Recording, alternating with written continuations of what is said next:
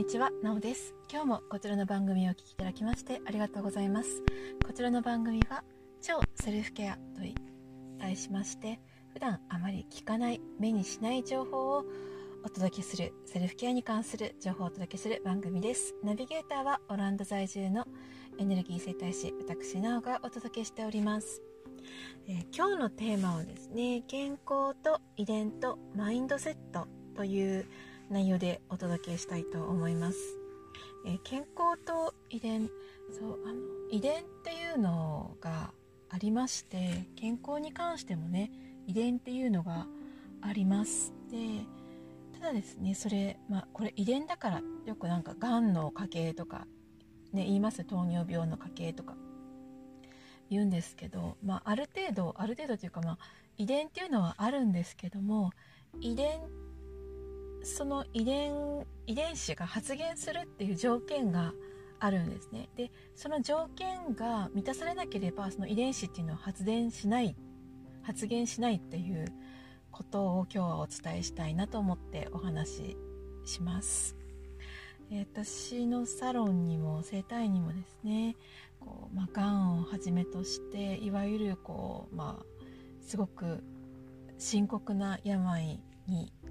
侵されてると言いますか状態に陥ってる人っていうのは今まで何人も来られています。でそういう方のですね、まあ、エネルギーを読んでみたりあと手相を見たりするとであとご家族のねお話聞くとこう遺伝的な影響っていうのはゼロではないんですよね。だけれどもその遺伝子を発現するかさせるかさせないかっていうのはもう完全にご自身のによるんですね。だからじゃあ具体的にその発現させるその具体遺伝子を発現させるかさせないかって何かっていうともうマインドセットとあとライフスタイルなんですね。でまあライフスタイルも元の元をたどれば何かっていうとやっぱりマインドセットになりますよね。マインドセットがその例えば親だったら親と同じマインドセットでいたらやっぱりあのその病気とか病とかその状態っていうのを発現しますよね。でこれって、まあ、病気とかね健康だけにこだわらず関わらずもうあらゆるこの生活とかあとはまお仕事とかあとは幸せに関する考え方とかパートナーとの関係性結婚生活、まあ、離婚するかしないかとかあとお金の稼ぎ方とかお金との付き合い方とか、まあ、人間関係とかそういうもの全部に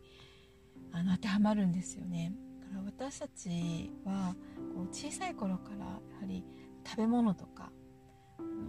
この世の見方とか考え方とか飲み物物の飲み方水の飲み方とかお酒の飲み方とかタバコを吸う吸わないとかどういう風な姿勢をするとか姿勢っていうのはあの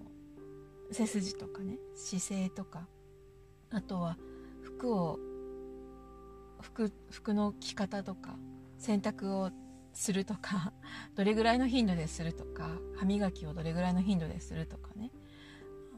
どういう時に電気をつけるかとかつけないかとかもうそういう本当に細かいところまで行くと親からの影響とか生育環境からの影響っていうのがものすごく大きいんですね。でそれを全くその親と同じ状態にしていたら親が持ってる遺伝子っていうのは発現していくことになりますよね。で親と同じように生きていきたかったり親と同じようなこの健康状態になりたかったら、まあ、それを踏襲していけばいいわけですよね。ね例えばこのよく、ね、お金持ちの人とかの帝王学みたいなのありますよね。よくユダヤに伝わるなんとかかんちゃらみたいなとか。であれは小さい時からお金に関するスタンスっていうのを教え込むわけですよね。もう物心がつく前から教え込んでいく、まあ、健康もねやっぱ本当にそうで三つ子の魂じゃないですけども小さい頃に受け継いだものっていうのはもう何にも意識しなければ自然とその通りやってるんですよね。だからそこはすごく気をつけなきゃいけなくてもし自分の親とかあとは自分のおばあちゃんおじいちゃんとか親戚とかがとある病気になっていたらそれと同じライフスタイルだけじゃなくてね考え方とか人との付き合い方とか自己肯定自分に対する考え方とか、まあ、例えばお金に関することとかね。あとは失敗に関するニュアンスとか。そういうのも考えていかなければいけないんですね。違うやり方を取らなければいけない。それは自分で研究してこれがいいかなあれがいいかなっていうのをいろいろ試していく必要があるんですけれども。なので遺伝子があるっていうのが自分でなんとなく分かったからといってで、まあ、遺伝子検査みたいにやって分かったからといって落ち込む必要もなければなんかそれでもう私大丈夫だって思う必要も思うのもあの早がってんだしほとんどがですねやっぱ私たちのその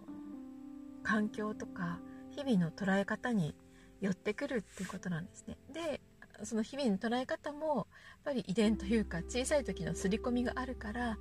どうしたらいいかっていうことですよね。うん、結論を言うと自分自身を知るっていうことに限りますよね。自分っていう人間を客観的に見るっていう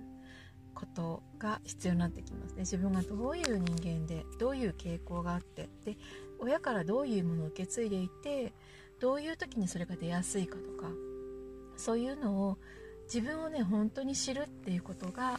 あの、まあ、健康もそうだしあとは幸せとかねそういった本質的なことにつながっていくと思います。もう、ま、世の中ね小手先のテクニックがすごく流行してし続けてるしね。でまあ、すぐに結果が出るようなことがもてはやされたりしますしこうインスタントな情報とかインスタントなものがもてはやされていますけれども本質っていうのはものすごく時間がかかるものですし一朝一夕に結果が出るものではないんですよね。それをあの、まあ、人生の成功者というか幸せをに老後というかずっと生きてる人たちには分かってるからでも、ね、そういうことっていうのはあんまり世の中には出回らないですよねだからこそあのその今もしね遺伝とか遺伝のことが分かったりあとは本当に健康になりたいなっていうふうに思ってる方であれば自分が持ってるものその遺伝子を発現させるかさせないかはもう本当自分次第。今ここでどういうふうに自分は変わっていくか。そう。なんかね私手相も見るんですけど運命で、まあ、ある程度決まってはいるんですよね。けれどもその運命までたどり着かない人の方が多いんですよ。残念ながら。運命って決まってるんですよねっていうふうに言った時にそんなのなんかそんなのすごいつまんないっていう風に言う人がすごく多いんですよ。そんな運命なんてね